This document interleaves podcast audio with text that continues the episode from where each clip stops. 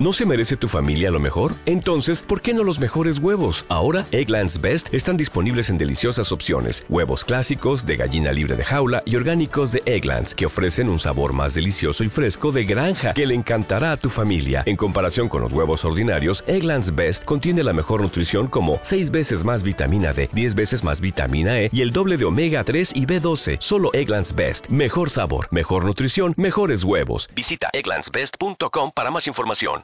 Lucía Berlín. Manual para mujeres de la limpieza. 33 Una aventura amorosa. Era complicado atender sola la consulta y la recepción.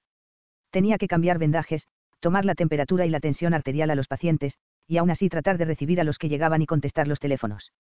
Un incordio, porque para hacer un electro o un papá Nicolau o ayudar a suturar una herida habría de pedir al servicio de contestador que tomara los recados. La sala de espera estaba llena, la gente se sentía desatendida, y yo oía los teléfonos sonar incansablemente. En general las pacientes del doctor B eran muy mayores. A menudo las señoras que venían a hacerse el Papa Nicolau eran obesas, con difícil acceso, así que se tardaba aún más. Creo que una ley obligaba a que hubiera una enfermera en la consulta cuando el doctor atendía a una paciente de sexo femenino. A mí me parecía una precaución trasnochada. Ni mucho menos. Increíble cuántas de aquellas viejecitas estaban enamoradas de él. Yo le pasaba el espéculo y, luego, el largo bastoncillo. Tras extraer el frotis cervical restregaba la muestra en una placa de vidrio, que yo sostenía y a continuación rociaba con una película protectora. Tapaba la muestra con otra placa, la colocaba en una caja y la etiquetaba para mandarla al laboratorio. Mi principal tarea consistía en colocar las piernas de las mujeres en los estribos y conseguir que bajaran las nalgas hasta el borde del potro, donde quedarían justo a la altura de los ojos del doctor B. Luego les cubría las rodillas con una sábana y supuestamente ayudaba a la mujer a relajarse. Charlar y hacer bromas hasta que él entrara. Eso era fácil, la parte de la charla. Conocía a las pacientes y eran todas bastante majas. La parte difícil empezaba cuando entraba él. Era un hombre sumamente tímido, con un acusado temblor en las manos que por momentos se manifestaba. Siempre cuando firmaba cheques o hacía frotis vaginales. Se sentaba en un taburete, encorvado, los ojos al nivel de la vagina de la mujer en cuestión, alumbrándose con un frontal. Yo le pasaba el espéculo, previamente calentado, y, al cabo de unos minutos, mientras la paciente jadeaba sudorosa, el largo bastoncillo con la punta de algodón. Él lo sostenía, sacudiéndolo como una batuta, y volvía a desaparecer debajo de la sábana, inclinándose hacia la mujer. Cuando por fin su mano emergía, el bastoncillo parecía un metrónomo mareado apuntando a la placa, ya preparada para recibir la muestra. En aquella época yo aún bebía, así que mi mano, sosteniendo la placa, temblaba intentando encontrarse con la suya. Sin embargo, el mío era un temblor nervioso vertical, mientras que el suyo era horizontal. Chocaban, al fin. Este proceso llevaba tanto tiempo que a menudo el doctor no podía contestar llamadas de teléfono importantes, y por supuesto la gente en la sala de espera se impacientaba muchísimo. Una vez el señor Larrabi incluso llamó a la puerta y el doctor B se sobresaltó tanto que se le cayó el bastoncillo. Tuvimos que volver a empezar. Entonces accedió a contratar a una recepcionista de media jornada. Si alguna vez busco otro trabajo, pediré un sueldazo. Cuando se trabaja por tan poco dinero como cobrábamos Ruth y yo, hay gato encerrado. Ruth no había trabajado en su vida, y tampoco lo necesitaba, lo cual ya era bastante sospechoso. Lo hacía por pasar el rato. A mí eso me fascinó tanto que la invité a almorzar después de la entrevista. Tostadas de atún con queso fundido en Pill Hill Café. Me cayó bien en cuanto la vi. No se parecía a nadie que hubiera conocido antes. Ruth tenía 50 años, llevaba 30 casada con su amor de infancia, un contable. Tenían dos hijos y tres gatos. Sus aficiones, en la solicitud de empleo, eran, los gatos. Así que el doctor B siempre le preguntaba cómo estaban sus gatos. Mis aficiones eran, leer, así que el doctor me decía, en las orillas de Itcheegumee, o, nunca más, dijo el cuervo. Cada vez que visitaba a una nueva paciente, el doctor B anotaba algunos datos en el dorso de la ficha. Algo que le sirviera para dar conversación cuando entraba en la consulta a hacer la revisión. Cree que Texas es la tierra prometida. Tiene dos caniches enanos.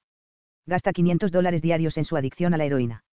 Así cuando entraba a visitarlas decía cosas como, buenos días, ha estado últimamente por la tierra prometida, o, si cree que va a sacarme alguna droga, no es su día de suerte.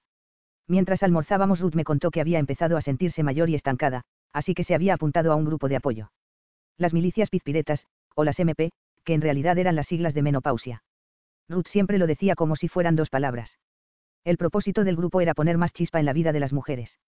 Se centraban en las necesidades individuales de cada una de ellas. La última había sido Hannah. El grupo la convenció para que fuera a un centro de adelgazamiento, al balneario de Rancho del Sol, a hacer clases de Bossa Nova y luego a someterse a una liposucción y un estiramiento facial. Quedó estupenda, pero ahora estaba en dos grupos más. Uno para mujeres que se estiran la cara pero siguen deprimidas, y otro para, mujeres que aman demasiado. Ruth suspiró. Hannah siempre ha sido la clase de mujer que se lía con estibadores. Estibadores. Ruth usaba palabras sorprendentes, como, sobremanera, o, guirigay. Decía cosas como que echaba de menos, aquellos días del mes, que para ella eran siempre cálidos y reconfortantes. El grupo de las MP hizo a Ruth ir a un curso de arreglos florales, unirse a un grupo de teatro, a un club de Trivial Pursuit, y conseguir un empleo. Se suponía que también debía tener una aventura amorosa, pero eso aún estaba pendiente. Ya había recuperado la chispa en su vida. Hacer arreglos florales le encantaba, y ahora empezaban a introducir hierbas y arbustos silvestres en los ramos. Representaba un pequeño papel, sin canto, en Oklahoma. Me gustaba tener a Ruth en la consulta. Bromeábamos mucho con las pacientes y hablábamos de ellas como si fueran parientes nuestras. A ella incluso archivar le parecía divertido, y cantaba, Abcedef Guillei que ilmnop hasta que me cansaba y le decía, basta, deja que archive yo. Ahora me resultaba más llevadero atender a las pacientes, pero Ruth hacía muy poca cosa, la verdad. Se dedicaba a estudiar las tarjetas del trivial y llamaba mucho a sus amigas, sobre todo a Hannah, que ahora tenía una aventura con su profesor de baile. A la hora de comer acompañaba a Ruth a recoger hierbas silvestres para sus ramos, trepando acaloradas y sudorosas por el terraplén de la autopista hasta la mata de encaje de la reina Ana o de lengua de vaca. Se nos metían piedras en los zapatos. Ruth parecía una señora judía de mediana edad, bonita y corriente, pero con un punto de locura y libertad. Recuerdo el alarido que dio al descubrir una violeta de Damasco en el callejón detrás del hospital. Ella y su marido se habían criado juntos. Sus familias estaban muy unidas, eran de los pocos judíos en un pueblo de Iowa. Ruth no recordaba un momento en que todos no dieran por hecho que Efram y ella se casarían. Se enamoraron de verdad en el instituto. Ella estudió economía doméstica en la universidad y esperó a que él se licenciara en gestión y contabilidad. Por supuesto se reservaron para el matrimonio. Se mudaron a la casa de la familia de Efram y cuidaron de su madre inválida. Ella había venido con ellos a Oakland, seguía viviendo con ellos, a sus 86 años. Nunca oía a Ruth quejarse, ni de la anciana enferma, ni de sus hijos, ni de su esposo. Yo siempre me estaba quejando de mis chavales, o de mi exmarido, o de una nuera, y sobre todo del doctor B. Me hacía abrir todos los paquetes que le llegaban por si había una bomba. Si entraba una abeja o una avispa, se iba fuera hasta que yo la mataba. Eso solo por hablar de las cosas tontas. Era malo. Especialmente malo con Ruth, a la que le decía, por ejemplo, esto es lo que consigo por contratar a inútiles. La llamaba dislexia, porque mezclaba los números de teléfono. Le ocurría muy a menudo. Día sí, día no, el doctor B me pedía que la despidiera. Yo le decía que no podíamos. No había ningún motivo. A mí me ayudaba de verdad, y a los pacientes les caía bien. Alegraba la consulta. No soporto la alegría, me contestó. Me dan ganas de quitarle la sonrisa de un bofetón. Ella seguía siendo amable con él. Creía que el doctor era como Heathcliff, o el señor Rochester en Jane Eyre, solo que en pequeño. Sí, muy pequeño, decía yo. Pero Ruth nunca oía los comentarios negativos. Estaba convencida de que alguien, en algún momento, le había roto el corazón al doctor B. Le llevaba Kugal y Rugelach a Mantasten, siempre estaba inventando pretextos para entrar en su despacho. A mí no se me había pasado por la cabeza que era el hombre que había elegido para la aventura amorosa hasta que él entró en mi oficina y cerró la puerta. Tienes que despedirla. Está flirteando conmigo, en serio. Es increíble. Bueno, por extraño que parezca, usted le resulta tremendamente atractivo. Aún así la necesito. No es fácil encontrar a alguien con quien se trabaje a gusto. Tenga paciencia. Señor, se lo ruego. Él, señor, surtió efecto, como de costumbre. De acuerdo, me dijo con un suspiro. Me sentaba bien estar con Ruth, ponía chispa en mi vida. En lugar de pasar la hora del almuerzo rumiando y fumando en el callejón, me ensuciaba y me divertía haciendo ramos con ella. Incluso empecé a cocinar, usando alguna de los cientos de recetas que se pasaba el día fotocopiando. Cebollitas caramelizadas con un toque de azúcar moreno. Traía pingos viejos de tiendas de ropa usada y yo se los compraba. Alguna vez que Efram estaba demasiado cansado fui con ella a la ópera. Me encantaba ir a la ópera con ella, porque en el intermedio no se limitaba a quedarse esperando con cara de aburrimiento como hace todo el mundo. Me llevaba a recorrer el vestíbulo para admirar la ropa y los vestidos. Lloramos con la traviata. Nuestra escena favorita fue el área de la anciana en la dama de picas. Un día Ruth invitó al doctor B a ir a la ópera con ella. De ninguna manera. Qué proposición tan fuera de lugar. Contestó él. Vaya un patán, dije yo cuando salió. Ella solo dijo que los médicos están demasiado ocupados para tener aventuras amorosas, así que suponía que habría de optar por Julius. Julius era un dentista retirado que había formado parte del elenco en Oklahoma. Era viudo y estaba gordo. Ella decía que la grasa era buena, que la grasa abrigaba y era confortable. Le pregunté si no sería que a Efram ya no le interesaba tanto el sexo. Oh, Cantrer. exclamó ella. Es lo primero que tiene en la cabeza cuando se levanta, y lo último cuando se acuesta. Y si durante el día está en casa, empieza a perseguirme también. Tú no sabes.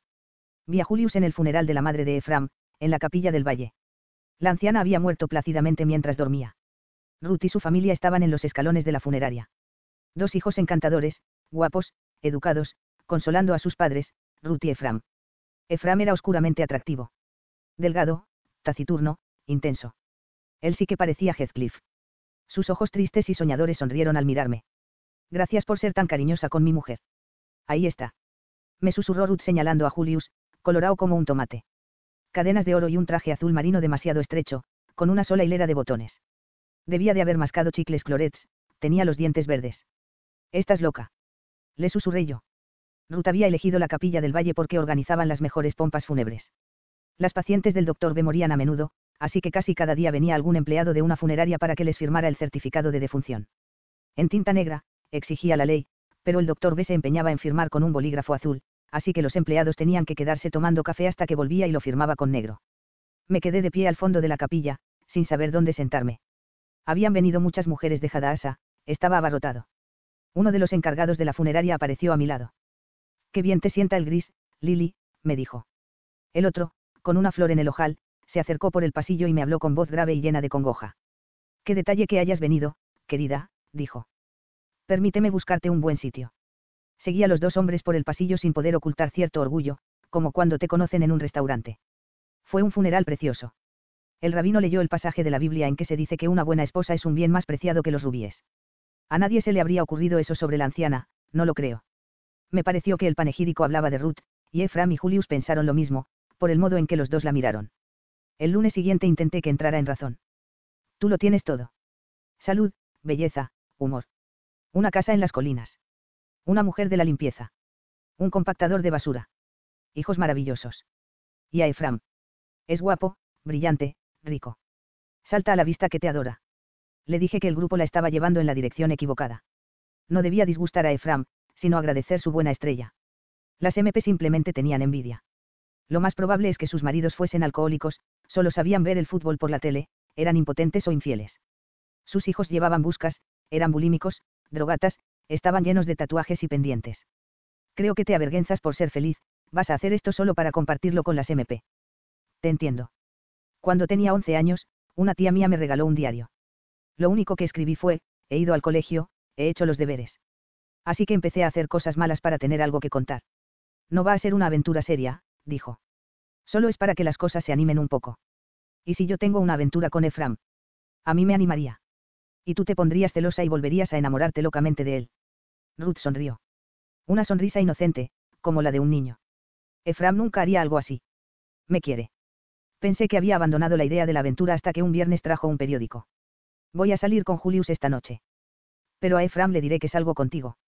¿Has visto alguna de estas películas, para contarme de qué va? Le contarán de cabo a rabo, sobre todo la escena en que la mujer saca el puñal, y cuando el loco llora. Los estandartes azules en los árboles, los estandartes rojos en los árboles, los estandartes blancos en los árboles. Me estaba metiendo de lleno en la historia, pero de pronto me dijo, basta, y me preguntó dónde iríamos después del cine. Decidí que iríamos, irían, al Café Roma de Berkeley. Empezó a quedar con Julius todos los viernes. Su romance me vino muy bien.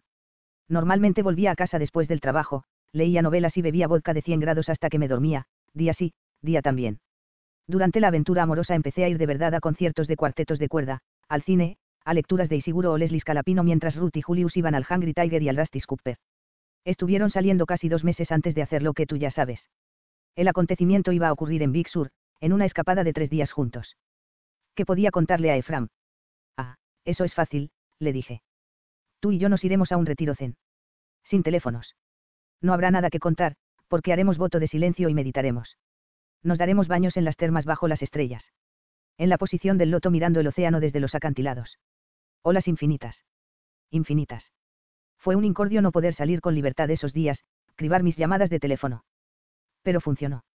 Efram llevó a los chicos a cenar fuera, dio de comer a los gatos, regó las plantas, y la echó de menos. Muchísimo. El lunes después de la escapada llegaron tres ramos de rosas a la consulta.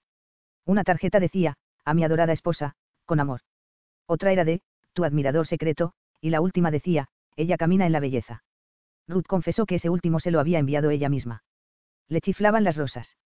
Les había insinuado a los dos hombres que le encantaban las rosas, pero ni en sueños pensó que fueran a mandárselas. Quiero estas coronas fúnebres fuera de aquí ahora mismo, dijo el doctor B, cuando salía para el hospital. Antes me había vuelto a pedir que la despidiera, y yo me había vuelto a negar. ¿Por qué le irritaba tanto Ruth? Ya te lo dije. Es demasiado alegre. A mí normalmente me pasa lo mismo con la gente así. Pero su alegría es genuina. Dios. Aún más deprimente. Por favor, dele una oportunidad. De todos modos algo me dice que pronto caerá en la amargura. Eso espero. Efran pasó para invitar a Ruth a tomar un café. Ella no había hecho nada en toda la mañana, aparte de hablar por teléfono con Hannah. Me di cuenta de que el marido más que nada quería saber qué le habían parecido las rosas. Se molestó mucho al ver los otros ramos. Ella le dijo que uno era de una paciente, Anna Fedaz, pero con una risita le mencionó al admirador secreto. Pobre hombre. Vi cómo los celos le abofeteaban la cara, el corazón. Gancho con la izquierda directo al estómago. Me preguntó qué tal lo había pasado en el retiro espiritual. Detesto mentir, realmente no soporto decir mentiras. No por razones morales. Es tan difícil, improvisar sin dejar cabos sueltos. Recordar lo que has dicho. Bueno, el sitio era estupendo. Ruth es muy serena y pareció adaptarse perfectamente a aquel ambiente. A mí me cuesta meditar. No hago más que preocuparme, o vuelvo sobre todas las equivocaciones que he cometido en la vida. Pero está bien para, um, centrarse. Serenidad. Anda, marchaos ya. Que disfrutéis del almuerzo. Más tarde Ruth me dio la primicia, Big Sur había sido la aventura de su vida. Sabía que no sería capaz de contarles a las MP lo que tú ya sabes. Ese oral por primera vez. Bueno, sí, había practicado ese oral con Efram, pero a ella nunca se lo habían hecho. Y M.A.R.I. Sé que lleva una H intercalada en algún sitio. Marihuana. Calla. Bueno, más que nada me hizo toser y me alteró. Y sí, lo del ese oral estuvo muy bien, pero como él no paraba de preguntarme, ¿estás a punto? Empecé a pensar que íbamos a algún sitio, y se rompió la magia. Harían otra escapada juntos a Mendocino en un par de semanas. La historia era que ella y yo íbamos a un taller de escritura y a la feria del libro de Petaluma. Robert Haas sería el escritor residente. Una noche entre semana, Ruth me llamó y me preguntó si podía venir a verme. La esperé como una idiota, no entendí que era una tapadera, que había ido a encontrarse con Julius. Así que cuando Efram telefoneó no necesité fingir que estaba contrariada porque todavía no hubiera llegado, y más aún la segunda vez. Le diré que te llame en cuanto llegue. Al cabo de un rato me llamó de nuevo, esta vez furioso porque ella había vuelto a casa y decía que yo no le había dado el mensaje. Al día siguiente le dije que no volvería a encubrirla. Me dijo que no pasaba nada, que los ensayos de teatro empezaban el lunes. Tú y yo vamos a clases de arreglos florales los viernes, en Laney. Nada más. Bueno, que sea la última. Has tenido mucha suerte de que Efram no pidiera detalles. Nunca se le ocurriría pedírmelos. Él confía en mí. Pero ahora tengo la conciencia tranquila. Julius y yo ya no hacemos lo que tú ya sabes. ¿Y entonces qué hacéis? ¿A qué viene tanto secretismo y tantas molestias si ya no hacéis lo que tú ya sabes? Nos hemos dado cuenta de que ninguno de los dos somos tan liberales. A mí me gusta mucho más lo que tú ya sabes con Efram, y a Julius no le interesa demasiado. A mí lo que me gusta es el juego del disimulo. A él le gusta hacerme regalos y cocinar para mí. Mi momento favorito es cuando llamo a la puerta de un motel en Richmond o donde sea y me abre y entro precipitadamente. Con el corazón desbocado. ¿Y qué hacéis luego? Jugamos al Trivial Pursuit, vemos vídeos. A veces cantamos. Duetos, como, Valley High, o, o, What a Beautiful Morning. Paseamos a medianoche bajo la lluvia. Paseé bajo la lluvia en sus horas libres. Gritó el doctor B. No nos habíamos dado cuenta de que entraba. Hablaba en serio. Se quedó allí apostado mientras Ruth recogía todas sus revistas de Bon Appetit y sus tarjetas del trivial y sus labores de punto. El doctor me pidió que le extendiera un cheque con el sueldo de dos semanas, además de lo que le debíamos. Después de que el doctor B se fuera, Ruth llamó a Julius, le pidió quedar en Denis enseguida. Mi carrera se ha ido a pique. Sollozó. Se despidió de mí con un abrazo y se marchó. Me trasladé a su escritorio, desde donde veía la sala de espera. Efram entró por la puerta. Se acercó lentamente hacia mí y me estrechó la mano. Lily, dijo, con su voz envolvente. Me dijo que supuestamente Ruth había de encontrarse con él en Hill Café para almorzar, pero no se había presentado. Le conté que el doctor Bell había despedido, sin ningún motivo. Probablemente se había olvidado del almuerzo, se habría ido a casa. O de compras, quizá. Efram continuaba plantado delante de mi escritorio. Puede encontrar trabajos mucho mejores. Soy la directora administrativa, y por supuesto le haré una buena carta de recomendación. Voy a echarla de menos, la verdad. Siguió ahí, mirándome. Y ella también te echará de menos, dijo al fin. Se apoyó en la ventanilla que había sobre mi escritorio. No hay mal que por bien no venga, querida. Quiero que sepas que lo entiendo. Créeme, lo siento por ti. ¿Cómo? Hay muchas aficiones que yo no comparto con ella como tú. Literatura, budismo, la ópera. Ruth es una mujer que se hace querer. ¿Qué tratas de decir? Entonces me dio la mano, me miró fijamente con los ojos llorosos. Echo de menos a mi mujer. Por favor, Lily. Déjala marchar. Empezaron a resbalarme lágrimas por las mejillas. Me embargó una gran tristeza. Nuestras manos eran un pequeño ovillo tibio y mojado en la repisa de la ventanilla. No te preocupes, dije. Ruth solo te ama a ti, Efram.